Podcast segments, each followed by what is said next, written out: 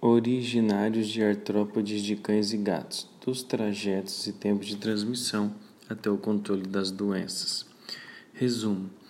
Patógenos transmitidos por vetores desenvolveram uma relação próxima com ectoparasitas artrópodes hematófagos, por exemplo, os mosquitos, carrapatos e flebotomínio mosquito palha,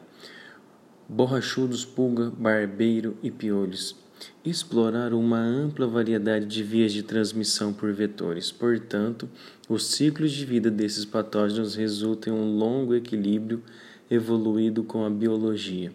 a ecologia e os hábitos hematófagos do respectivo artrópode,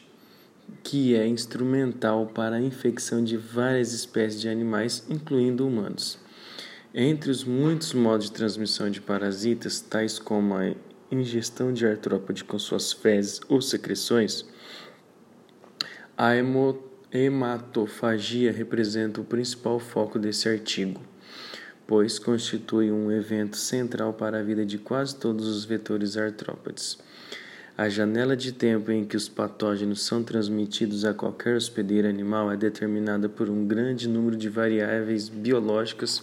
relacionadas ao vetor, ao patógenos ao hospedeiro e a fatores ambientais. Discutem-se dados científicos disponíveis sobre os, os tempos de transmissão de cada patógeno com relação ao seu impacto para o sucesso das estratégias de controle das doenças transmitidas por vetores. Pode-se conseguir um bloqueio da transmissão de patógenos e, consequentemente, impedir a infecção de cães e gatos através do uso de compostos químicos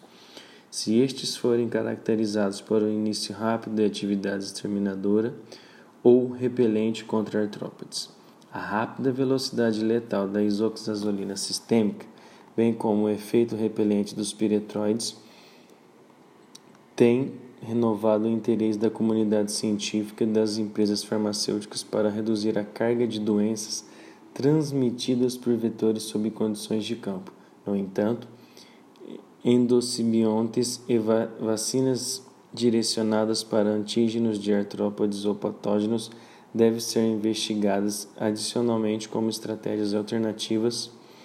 para o objetivo de conseguir um controle integrado e efetivo das doenças transmitidas por vetores.